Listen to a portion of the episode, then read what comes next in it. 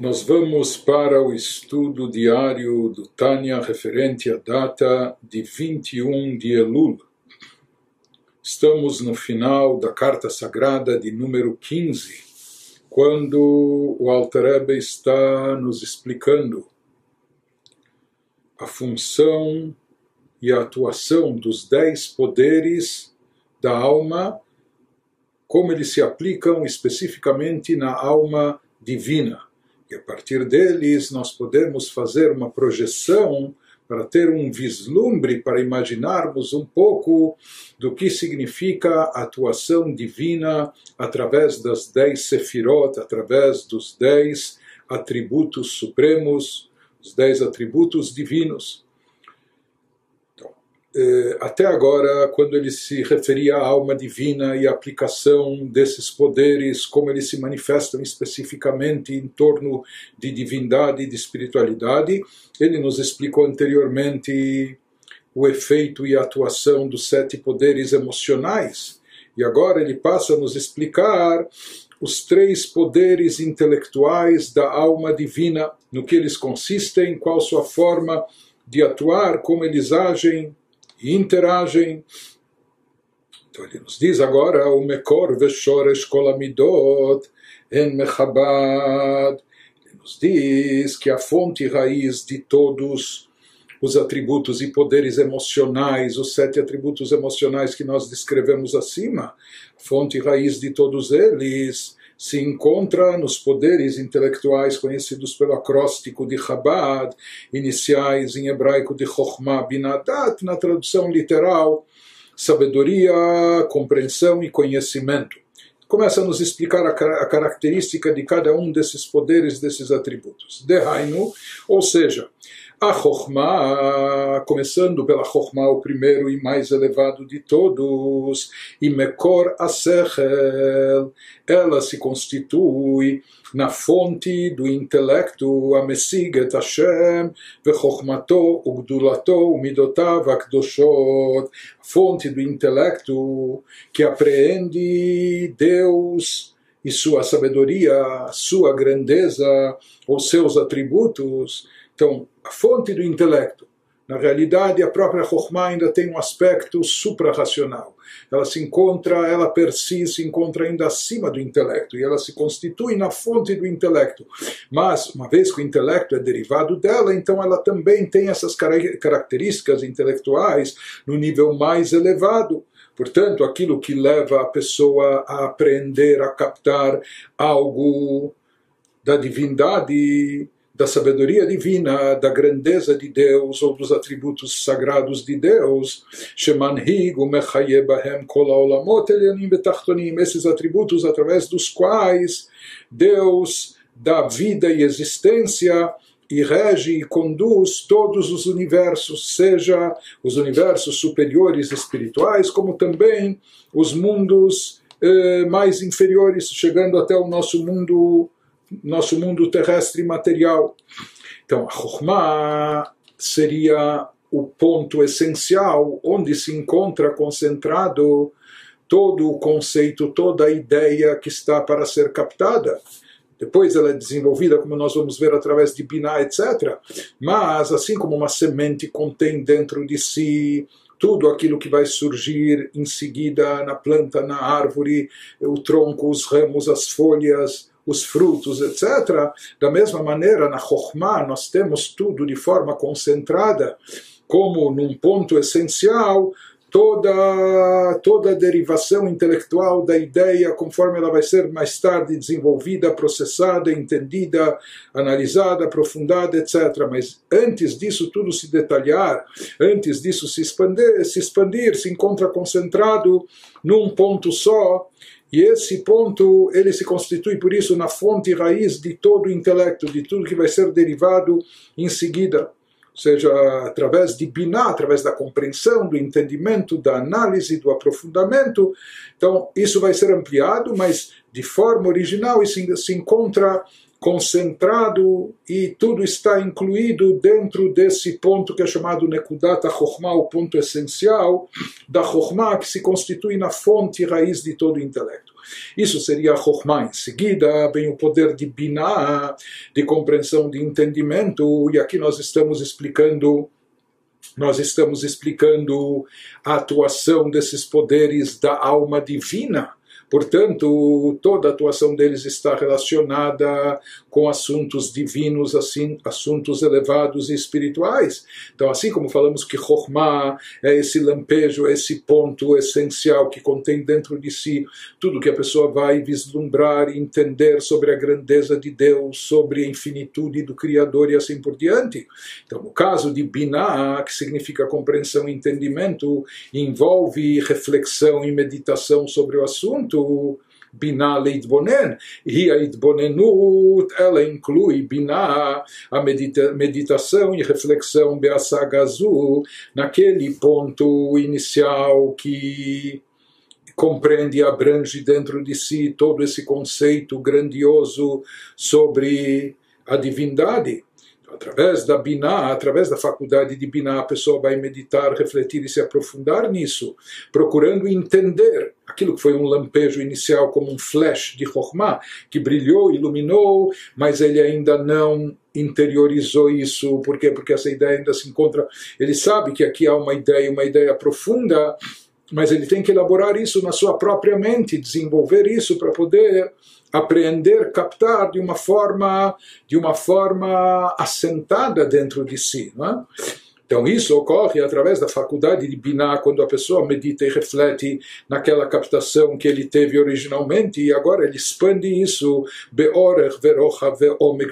em comprimento, largura e em profundidade através da sua compreensão e entendimento, ou seja, ele desenvolve a ideia, ele esmiuça a ideia, ele se aprofunda nela, detalhe essa ideia. Lehavin davar mitoch davar, como se fala que Binah consiste em entender algo a partir de algo. O algo inicial é um algo muito, muito pequeno, concentrado, que é algo que a pessoa captou através de Chokhmah. Mas isso precisa ser desenvolvido, precisa ser elaborado, é? precisa ser destrinchado. Isso seria o poder e a faculdade, o efeito de Binah. E se tratando de Binah da alma divina, significa tomar esse ponto básico que a pessoa captou sobre a grandeza, grandiosidade de Deus e dissecar isso, ampliando isso. Pegar o, o ponto de Chokhmah, expandi-lo e desenvolvê-lo e se aprofundar nisso.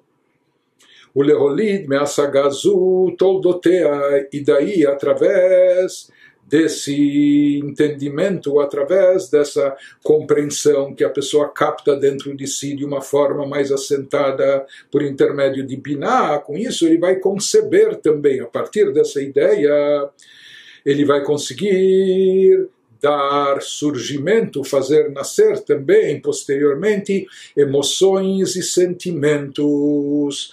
Porque a ideia original, conforme está em Chokhmah, ainda está muito vaga. Como nós falamos, é um lampejo, um eureka, uma luz que, que iluminou e brilhou como um flash, etc. Mas a pessoa viu um pouco, vislumbrou, mas ainda não sabe exatamente o que é, etc. Disso ainda não vão surgir emoções o que vai despertar sentimentos quando a pessoa se concentrar naquele assunto, quando a pessoa refletir, meditar, entender, se aprofundar através de Binah. Com isso ele vai leholid measagazu, ele vai conseguir conceber através desse entendimento toldotea derivações, shehem midot ahava veira, que seriam no caso da alma divina, os atributos emocionais de amor e temor reverencial a Deus, o Sharei Midot e as outras emoções e sentimentos, Hanoladot Benefesh Elokit, que surgem, nascem na alma divina, a partir dessa meditação, dessa reflexão de Binah Hamaskelet, Umidbonenet, Bigdulat Hashem, seja depois daquilo que a alma divina captou como um lampejo em Chokhmah, depois que ela meditou e refletiu e se aprofundou através da faculdade de Binah, e ela se prendeu intelectualmente a esses conceitos que envolvem a grandiosidade de Deus, após ter meditado e refletido nisso, então a pessoa vai conceber na sua alma divina emoções e sentimentos que se manifestem, que se revelem de amor e de temor reverencial a Deus. Então, somente depois que se chegou a Binah é que vão começar a surgir e despontar esses sentimentos. E como nós já explicamos outras vezes, que Chokhmah e Binah são chamados na Kabbalah de Avaem, de pai e mãe. A função que isso, isso descreve metaforicamente a função, o papel de cada um o pai e qual a participação dele na formação do filho, do feto, tudo vem de uma está concentrado numa única gota de sêmen é? Da mesma forma, em Chokhmah se diz que tudo está concentrado num ponto essencial, num ponto original básico, porém, onde se processa o desenvolver e a evolução do feto no ventre materno, no útero materno. Por isso, Binah é comparado com a mãe, porque é ela que processa a ideia original que está concentrada num ponto só e faz ela se, se desenvolver, crescer e se ampliar. Por isso existe essa correlação entre Chokhmah e Binah como pai e mãe.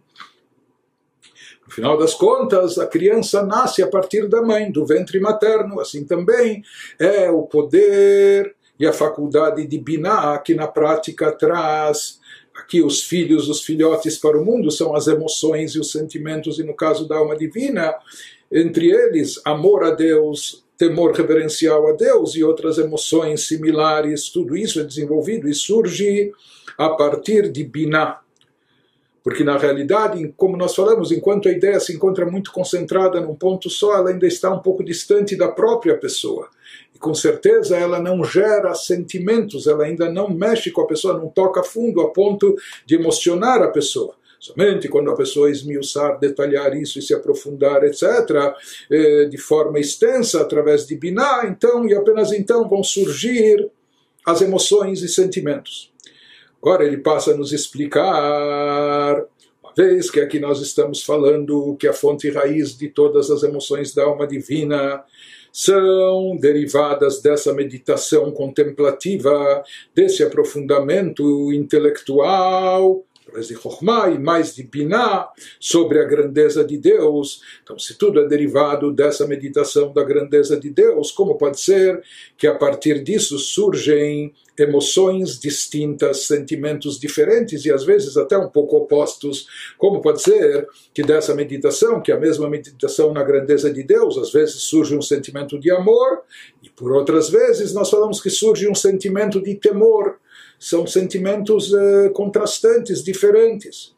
Então ele nos explica que o motivo disso é que na própria meditação que nós fazemos existem diferentes aspectos sobre a grandeza, a grandiosidade de Deus e dependendo do aspecto que a gente aborda, então disso vai se derivar um sentimento específico, por vezes o sentimento de amor e por, ou por vezes o sentimento de, rever, de reverência. Isso depende de qual aspecto a gente enfatizou na nossa meditação, na nossa reflexão sobre a grandeza de Deus.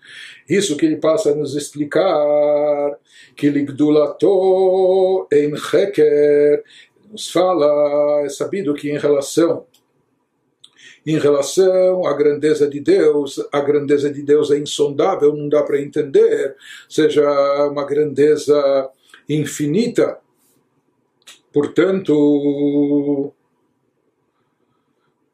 יש בחינת גדולה, גדולת השם שעל ידי התבוננות הנפש אלוקית בה תיפול עליה אימתה בפחד. Existe um tipo de grandeza, grandeza de Deus que meditando e refletindo sobre ela, a alma divina irá gerar, ou seja, irá recair sobre a alma divina um, um temor reverencial, como um medo da grandeza de Deus. Shehi iratata. E esse tipo de, de temor a Deus é chamado na literatura mística de iratata um temor a nível inferior. Ele é chamado ainda de um nível inferior de temor. Sheim Bechinat Malchut, isso está associado ao aspecto, ao atributo de Malchut, Malchut, soberania, a décima sefirá, e é uma das sefirot, é a última das sete, das sete funções emocionais da alma divina, e Malchut, assim como Malchut eh, está associado à soberania de Deus, em relação a nós, isso significa aceitar o jugo do reinado divino sobre si subordinar-se a Deus como um servo se subordina ao seu amo, ao seu rei, à majestade do seu rei. Isso causa um sentimento de temor medo de Deus, de reverência, mas isso é chamado, já que está associado com Malchut também, que é mais baixo da Sefirot, mais baixo dos, dos atributos emocionais, é chamado de Iratata, temor a nível inferior. Existe uma outra meditação na grandeza de Deus, Shemimenabá, da qual é derivada Irá Ilaá, um tipo de Irá, um tipo de temor mais sublime, mais elevado, que é chamado um nível superior de, de, de reverência, que isso é chamado de Irá Boshet, isso é chamado de uma de uma, um temor, uma reverência que envergonha a pessoa. Ou seja, a pessoa se sente envergonhada diante de Deus, constrangida quando ele percebe e capta a grandeza de Deus. Isso o constrange, ele se sente tão nulo, insignificante, que ele tem um temor reverencial, mas como de uma admiração tão grande, que ele sente vergonha de si mesmo, ele sente vergonha de, de querer se aproximar, ele sente até um constrangimento, dada a sua limitação. Esse já é um nível mais sublime, mais elevado de irá, de temor, que é derivado também de uma meditação mais profunda e mais elevada na grandeza de Deus. Inclusive, os nossos mestres explicam, só para ilustrar a diferença da, da, do temor irá, do temor a nível inferior em relação ao temor a nível superior, que é chamado de poxa, seria a mesma diferença proporcional entre o temor que que temos de um rei, pela autoridade do rei, etc., que é como medo da sua autoridade, esse rei tem um poder imenso nas suas mãos, etc., e o temor reverencial que nós sentimos diante de um grande sábio, ou diante de um grande tzadik, que aqui não é uma questão de medo, é muito mais uma questão de reverência. Nós também nos anulamos diante desse grande sábio, desse grande tzadik, eh, nos sentimos insignificantes, anulados, porém aqui é um temor mais reverencial. De qualquer maneira, ele nos diz daquela meditação sobre a grandiosidade de Deus na sua atuação do mundo, como Deus é regente do universo, Ele é todo-poderoso, Ele é onipotente, Ele que governa tudo, disso vai ser derivado um temor a nível inferior ainda. Enquanto, por quê? Porque na realidade toda essa atuação de Deus no universo, para Deus, isso ainda é algo insignificante isso é apenas um aspecto da divindade, um aspecto inferior, Deus agindo como criador ou como regente. E, na realidade, na essência, Deus está bem acima disso. Por isso, o temor associado à atuação de Deus no mundo é chamado um temor ainda de nível inferior uma vez que os mundos não ocupam nenhum espaço diante de Deus. Quando a pessoa consegue meditar sobre aspectos transcendentais da divindade, isso vai lhe levar a um temor mais elevado, chamado de superior, porque ele está vinculado a aspectos superiores da essência divina qualquer maneira, ele continua nos dizendo, assim como existe essa distinção, dependendo de qual foi a temática da meditação, isso pode despertar ou temor a nível inferior ou temor a nível superior, o temor de constrangimento, de vergonha diante de Deus. Da mesma forma, existe isso também em relação ao sentimento de amor. Estamos falando aqui dos sentimentos da alma divina. Então, o mesmo se aplica também em relação ao amor, de, amor a Deus, que existem distintos níveis de amor e eles vão ser derivados de, de diferentes meditações sobre a grandeza de Deus. E dependendo de qual o nível de divindade que nós estamos focando na nossa meditação, no nosso entendimento, começa nos especificando existe um certo aspecto do amor do qual é derivado ahavarabá, um amor muito forte um amor muito intenso, veias bechinai, existe um outro aspecto, na meditação, na reflexão, shemimena bahavazuta, da qual é derivada um amor menor, de uma categoria menor. Então, por exemplo, existe aquele amor a Deus que consta na própria Torá, eh, consta o motivo e a razão na própria Torá,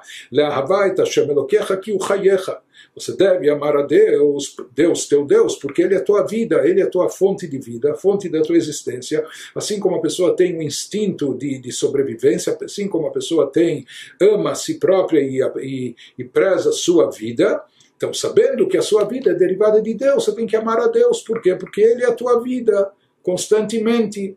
Ele é a tua fonte de vida e existência. Então, assim como a pessoa ama a si própria, ama a sua vida, aprecia a sua vida, meditando que Deus é a origem dela, então isso deve levar a pessoa a amar a Deus.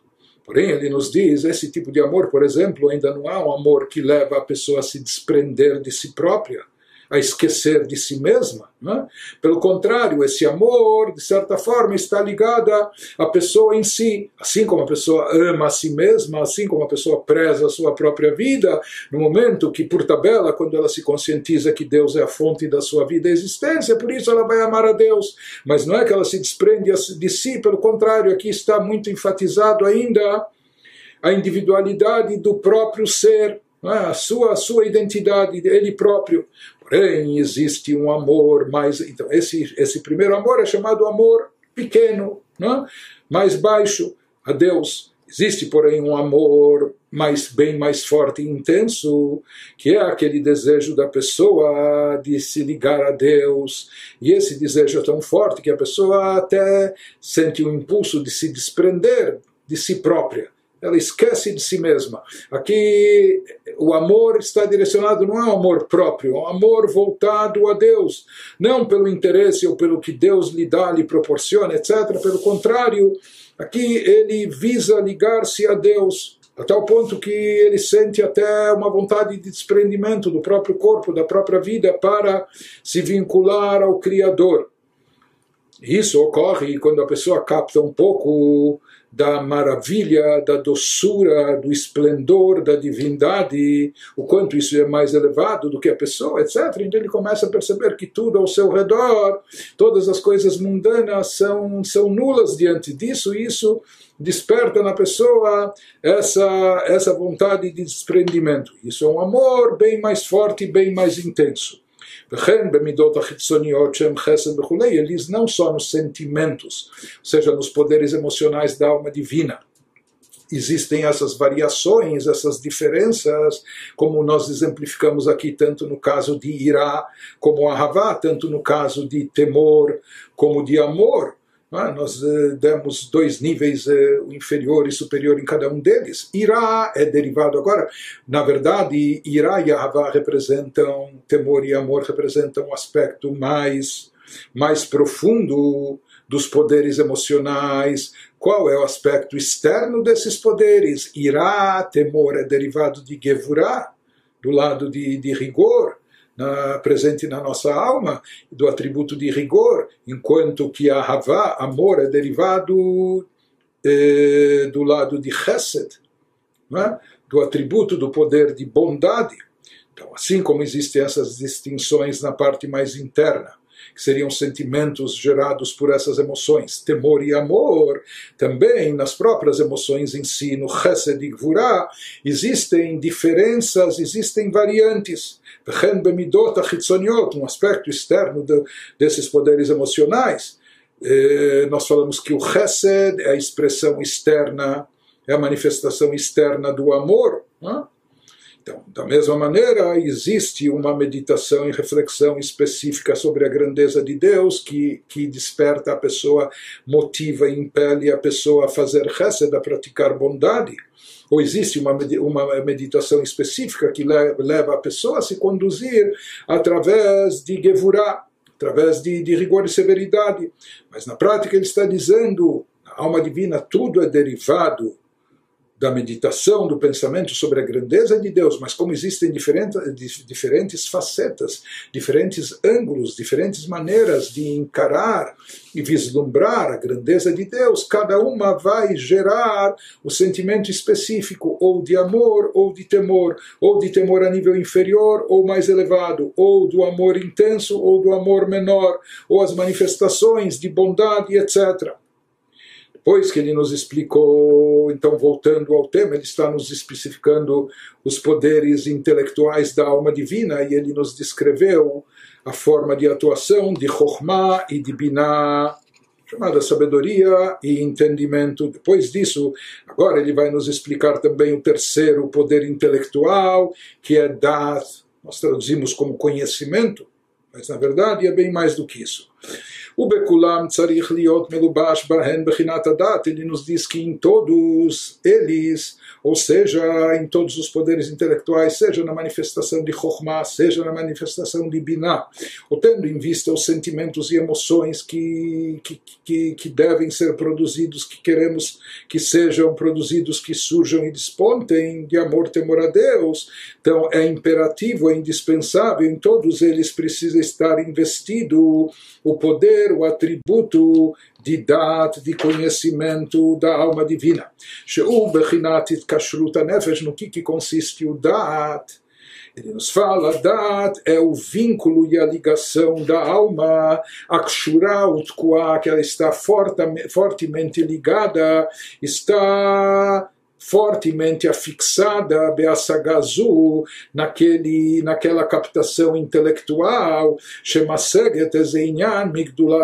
ou seja, quando a alma está captando algum assunto relacionado com a grandeza de Deus, primeiro através de Chokhmah, quando ela vislumbra algo depois através de Binah, quando ela pensa, medita, reflete, se aprofunda no assunto, etc. Mas somente isso ainda não é bastante, é necessário a pessoa se concentrar, fixar a sua mente nisso, a pessoa se ligar de forma profunda com essa temática, com esse assunto então, depois que ele já compreendeu através de Binah, depois que ele já captou alguma coisa através de Chokhmah, depois que ele já meditou, refletiu através de Binah, é necessário se fixar, focar profundamente, se concentrar de maneira muito intensa naquele, naquele assunto entendido. Bersagazu, Shemaseget Ezeinyan, Migdulat Hashem, daquilo que ela captou, daquilo que ela compreendeu sobre a alma, sobre a grandeza de Deus, que a partir dessa compreensão, a partir dessa captação, é que surgiu, foi concebida alguma emoção positiva dentro da alma divina, uma emoção, algum sentimento de amor ou de reverência a Deus. Porém, ele nos diz para que o processo não estanque no meio, para que de fato dessa captação e desse entendimento surja a emoção, desponte o sentimento, é necessário a interferência, a participação ativa de dat, da faculdade de dat, que significa focar e se concentrar, vincular-se ao assunto, ligar-se profundamente com aquele tema. Não apenas captar, não apenas entender, mas focar isso de forma intensa, se identificando, se envolvendo com isso. Portanto, ele nos diz, para poder conceber emoções e sentimentos é necessário obrigatoriamente a participação de Dat nesse processo dessa terceira faculdade a pessoa pode refletir extensamente e, e, detalhadamente sobre algum assunto espiritual, sobre a grandeza de Deus, mas apenas isso ainda não é suficiente para gerar dentro dela emoções positivas de amor e reverência a Deus. É necessário a pessoa ligar a sua alma, se vincular ao assunto, se envolver com aquilo profundamente, focar aquilo intensamente, aquilo que ela entendeu, aquilo que ela captou, mergulhar nisso, imergir nisso e ligar-se profundamente àquilo, e somente dessa forma é que ela vai conceber emoções e sentimentos. Isso porque, porque na realidade o intelecto não reflete a pessoa em si, a ideia intelectual ela existe fora e a pessoa apreendeu, captou, ou desenvolveu, entendeu, meditou, mas o intelecto, a ideia é uma coisa e a pessoa pode continuar sendo outra coisa. Né? O intelecto pode ser algo adicional que não é a pessoa em si. Por isso, uma pessoa pode entender algo e não necessariamente, não necessariamente isso vai impactar eh, as suas ações ou suas decisões. Não necessariamente isso vai mexer e tocar fundo na sua alma, porque o assunto intelectual pode permanecer distante da pessoa, mesmo depois que ela captou, mesmo que depois que ela entendeu apenas eh, no momento que a pessoa se identifica e se envolve profundamente com isso, se liga e se vincula a esse assunto, que esse é o conceito de dat, é um conhecimento profundo, essencial, de vínculo, de envolvimento, de identificação com essa temática. Através disso, quando a pessoa vincula o seu, se vincula com esse intelecto, ela própria. Ou seja, ela procura absorver isso dentro de si, se identificando com esse assunto. Não é que o assunto é, uma, o assunto é um e ela, a pessoa é outro. Sem, não há, não há vínculo, não há vínculo essencial e íntimo entre as duas coisas. Existe ele, o sujeito, e o objeto que foi estudado, e parecem ser duas coisas diferentes. O que cria o vínculo e a ligação essencial entre ambos, entre o sujeito que estuda, aprende, e o objeto do, do, do estudo, do conhecimento, e aqui o conhecimento divino, isso é a faculdade de dar, é esse tipo de conhecimento profundo, interior, que vem do âmago da pessoa, que se envolve com a essência do assunto estudado e aprendido de forma a se identificar com isso e a pessoa ficar imbuída na sua alma desse assunto e não que o assunto fique a parte dela. Então, somente através desse envolvimento, dessa identificação, desse vínculo profundo causado através do foco da concentração, da ligação, de dat, dessa forma surgem e despontam os sentimentos e as emoções. Mais do que isso, ele nos diz que Hadat, existe um conceito que fala de Hadat, quando a pessoa se distrai, quando aqui é omitido o Dat, a faculdade de Dat, quando ela não está presente, ou seja, mesmo que ela desaparece por algum instante, Meassagazu, então a pessoa pode estar captando, pode estar entendendo, mas se faltar esse vínculo, se desaparecer esse vínculo, vai desaparecer o lado emocional, vai desaparecer o sentimento derivado dessa meditação, meagilui, me, meagilui benefesh elahelem, ou seja, aquele sentimento que estava se revelando na alma, saindo do, do estado latente de ocultação, no momento que falta dat, ou no momento que diminui o dat, ele é retirado, a faculdade de dat, esse foco, essa concentração, esse envolvimento identificação, então a emoção desaparece, parece que evapora o sentimento.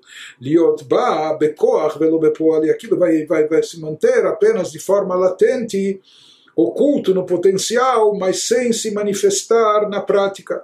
Portanto, o que traz à tona os sentimentos, o que leva o intelecto a gerar sentimentos, o que leva as ideias a produzirem emoções, isso é faculdade de Dat na sua ausência então vai haver compreensão, captação, mas não vai haver emoção e sentimento. Por isso ele nos diz em função desse poder de dar, de conceber, gerar emoções e sentimentos pela Genikrazivuk, pela Shondat. Por isso a relação conjugal, a relação marital na Torá é descrita como dat, com o verbo de dat, conhecer como está escrito na Torá, Adam Yadayet Havá, Adão conheceu a Eva, traduzindo ao pé da letra, mas isso significa que eles tiveram uma relação íntima e a partir disso eles conceberam e trouxeram ao mundo filhos. Por que, que esse verbo dat é utilizado para descrever a relação íntima? Porque dat significa não só conhecer, mas ligar-se, vincular-se profundamente, de forma muito, muito íntima, muito profunda, que isso está expresso na relação marital, na relação conjugal.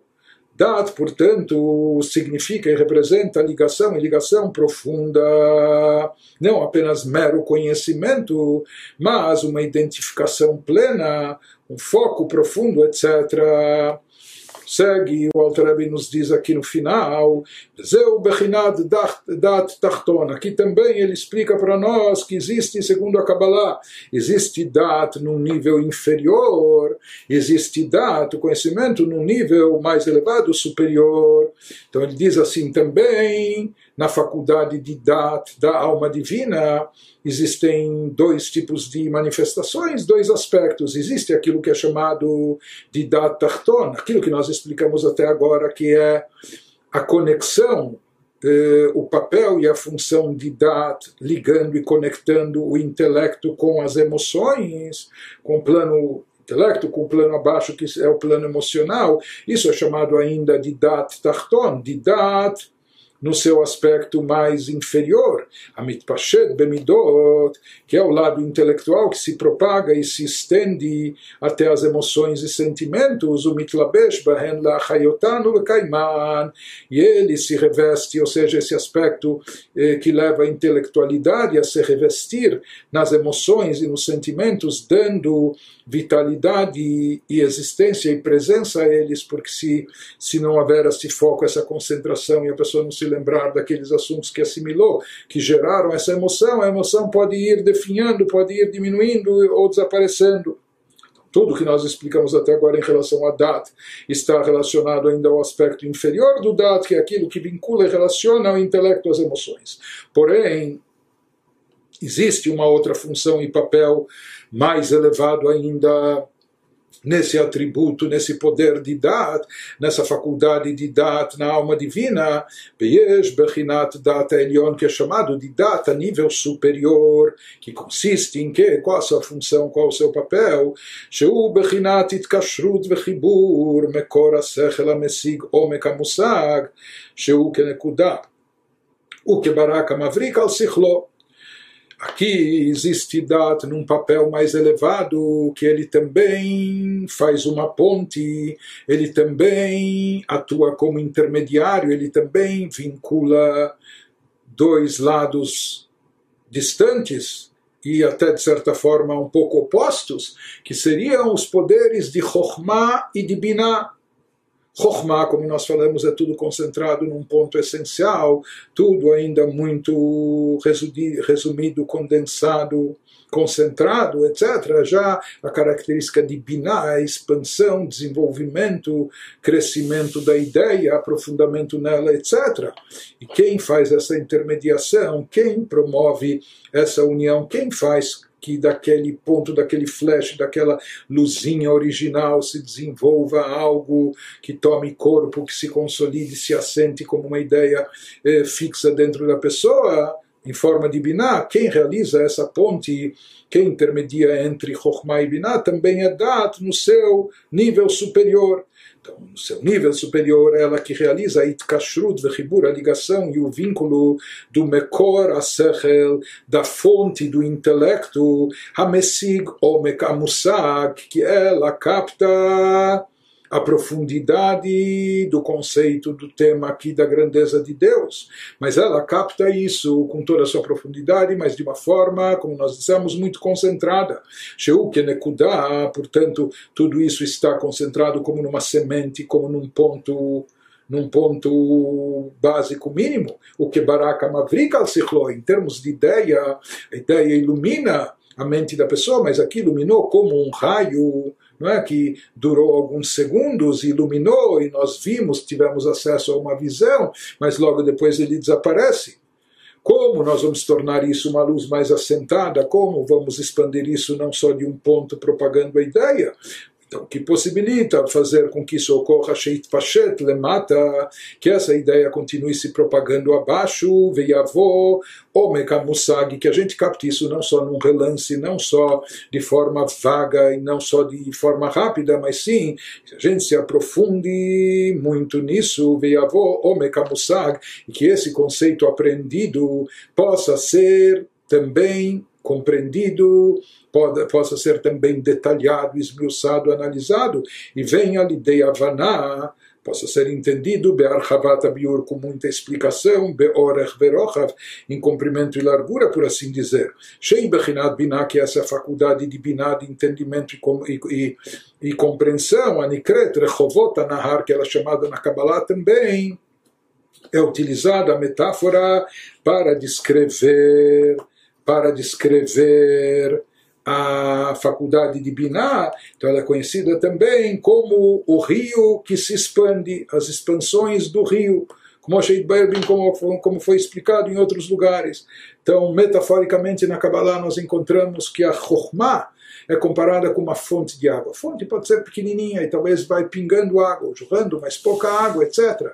Já o rio, é? Fluente, ele, ele se expande, a corrente segue com, com força, grandeza, etc., comprimento, largura. Então, assim também se fala que existe essa proporção, equiparando Chokhmah com Binah, que Chokhmah seria como a fonte ainda que goteja, e Binah seria como o rio que se expande. Porém, o que liga e vincula o poder de Chokhmah ao poder de Binah, o que possibilita essa união, o que faz a ponte entre eles, também a faculdade de Dat, ou seja, assim como Dat intermedia e traz o intelecto até as emoções, existe uma, uma faculdade, uma qualidade superior ainda em Dat, que também unifica Chokhmah com Binah, que são diferentes dentro do próprio, dentro do próprio plano intelectual.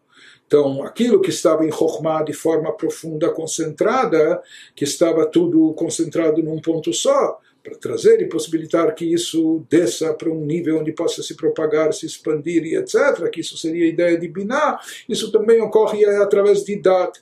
Mas esse já é o aspecto mais elevado de Dat, Dat no seu nível superior. Né?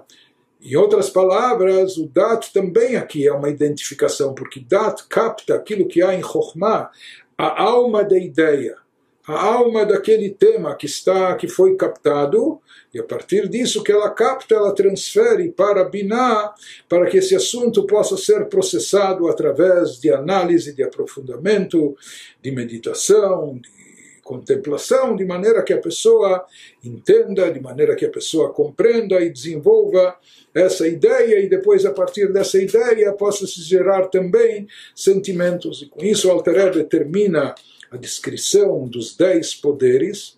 Aqui ele terminou nos falando sobre os três poderes intelectuais da alma divina, os sete emocionais, ele já tinha nos descrito antes.